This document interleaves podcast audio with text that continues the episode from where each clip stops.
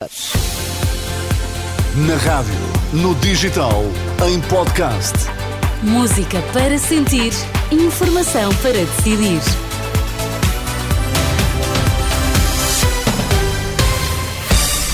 Seja muito bem-vindo à Renascença. Bom início de semana. Está a partir de agora comigo, Sónia Santos.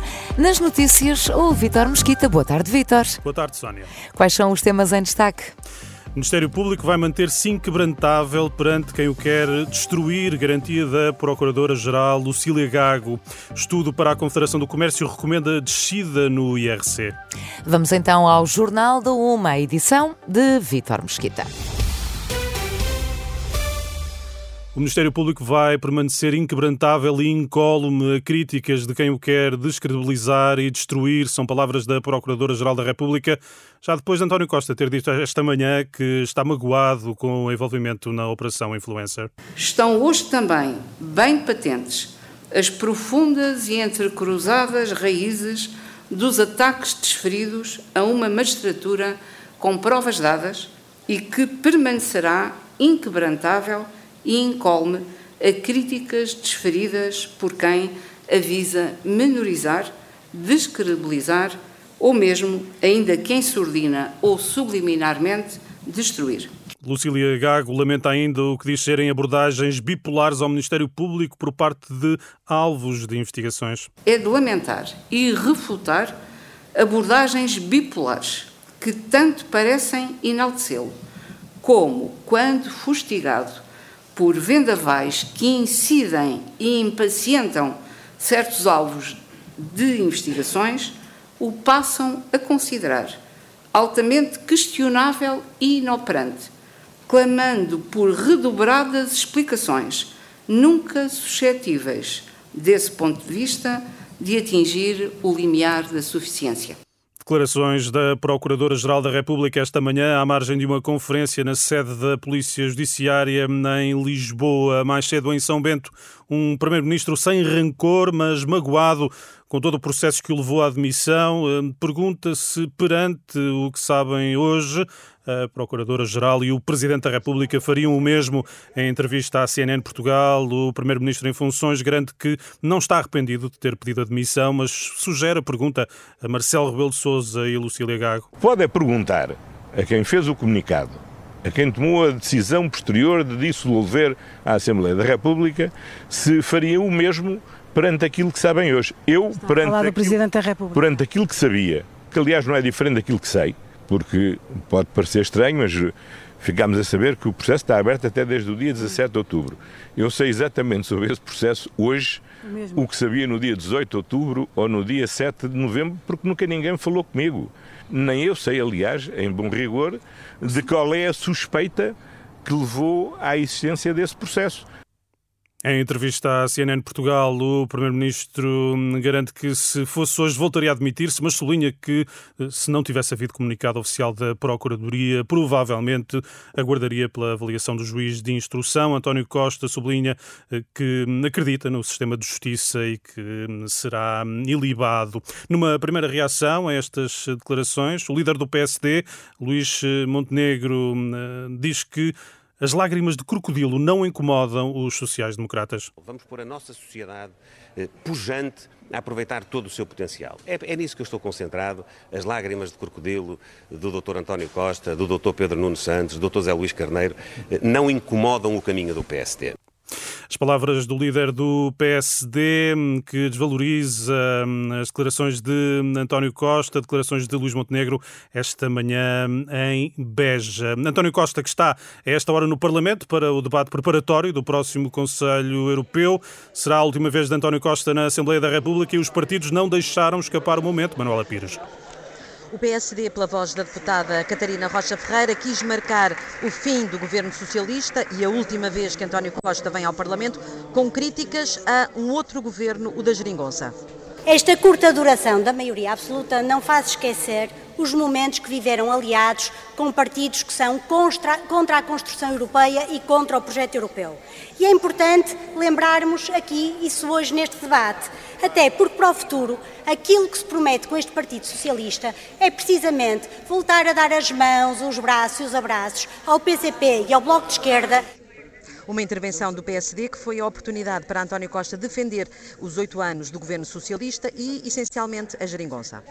Foi a derrota em toda a linha da direita e a sua visão sobre a Europa. A visão da Europa da austeridade foi esmagada por esta ação governativa que demonstrou que era possível aumentar salários sem vir o diabo. Aquilo que os senhores provaram é que a vossa receita foi um fracasso e que a alternativa da esquerda foi claramente vitoriosa na gestão da relação com a Europa. Mas António Costa não fica por aqui. A três meses das eleições legislativas, o Primeiro-Ministro acredita mesmo na próxima vitória do PS. E, senhora deputada, devo-lhe dizer, este ciclo político pode ter começado com uma derrota do PS, mas este ciclo político vai seguramente prosseguir com uma vitória do PS no próximo dia 10 de março. Um debate na Assembleia sobre o Conselho Europeu da próxima quinta e sexta-feira, que o Primeiro-Ministro já avisou vai ser difícil e longo e não deve terminar na sexta, com António Costa a garantir que, no que toca ao alargamento, é essencial que fique claro o compromisso da União Europeia perante as expectativas que criou, quer para a Ucrânia, quer para os países dos Balcãs Ocidentais. A reportagem de Manuela Pires no uh, Parlamento. Uma descida do IRC para os 15,4% em linha com a média europeia. É o que recomenda um estudo pedido pela Confederação do Comércio, apresentado esta segunda-feira pelo ex-ministro da Economia, Augusto Mateus, num trabalho sobre o contributo do comércio e serviços para a competitividade e a internacionalização da economia portuguesa. É defendido ainda um regime simplificado de tributação universal do lucro, baseado numa taxa sobre as vendas. Mais uh, detalhes já daqui a pouco nesta edição. Digo-lhe também, eh, nesta hora, que cerca de 500 pessoas foram identificadas numa mega operação contra a apanha ilegal de Amêjoa, uma operação que se realiza na zona do Samoco, no Conselho de um, Alcochete, é o que revela em comunicado a Polícia Marítima. Uh, o Ministério Público acaba de acusar 16 ativistas do movimento Greve Climática Juvenil do crime de desobediência. Em causa estão os incidentes ocorridos a 14 de setembro junto ao Instituto do Mar e da Atmosfera, onde decorria o Conselho de Ministros. E, Vitor, voltamos então a olhar para os números do relatório divulgado hoje pela Confederação do Comércio eh, e que recomenda a descida do, do, do, IRC, um alívio fiscal que pode ajudar a economia. Sim, o estudo recomenda isso mesmo, uma descida do imposto sobre o rendimento coletivo para os 15,4%, em linha com a média europeia. O ex-ministro da Economia, Augusto Mateus, diz que a pesada tributação sobre as empresas está a penalizar o investimento. Em Portugal, a taxa efetiva de IRC está em média 6 pontos acima dos restantes Estados-membros. Portugal tem política financeira tem um desprezo colossal pela política a favor da criação de riqueza na economia real. Despreza coisas fundamentais como a capacidade de investimento das empresas. A taxa média de tributação nas empresas portuguesas, comparativamente com as restantes eh, empresas na União Europeia, tem mais 6 pontos. Em Portugal, paga-se, em média, taxa efetiva 25% de IRC, nos países europeus com quem Portugal se compara, paga-se 19%. Esses 6% o que é que fazem? Destroem é parte do lucro que é para investir. Neste trabalho pedido pela Confederação do Comércio, que acaba de ser apresentado, o economista recomenda ainda a simplificação da tributação com uma taxa sobre as vendas. Temos uma complicação burocrática colossal na tributação das pequenas empresas. Nós devemos ter um sistema eh, muito mais ligeiro, muito mais simples.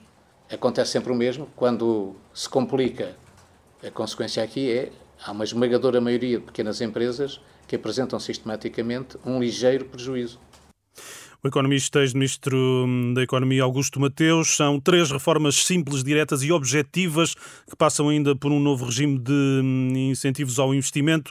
São conclusões do estudo sobre o contributo do comércio e serviços para a competitividade e a internacionalização da economia portuguesa, apresentado, como já referi esta manhã. De resto, é um relatório que hum, pode ser lido em detalhe em rr.pt.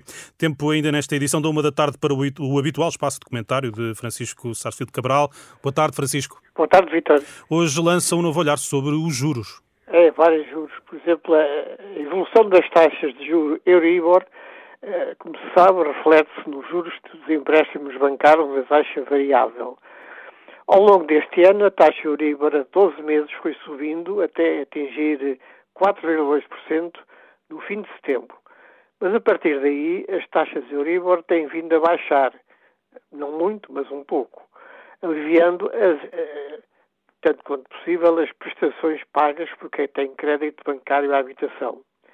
Uma outra taxa de juros que convém seguir é o juro da dívida do Estado. Hoje, o juro pago no mercado pela dívida soberana portuguesa há 10 anos está abaixo de 3%. É um juro ligeiramente superior ao juro que paga a dívida da Alemanha ou da França, mas fica abaixo do juro pago pela dívida espanhola, pela dívida italiana, pela dívida britânica, por exemplo. O que mostra que o mercado tem confiança na capacidade de Portugal para pagar o que deve. Na próxima quinta-feira, reúne o Banco Central Europeu. Será excesso de otimismo esperar que o BCE comece agora a baixar os seus juros, mas é certo que não os subirá. Obrigado, Francisco. Até sexta-feira. Até sexta. Sónia, fica uhum. fechada a edição da Uma da Tarde. Ok, até às duas, Vitor.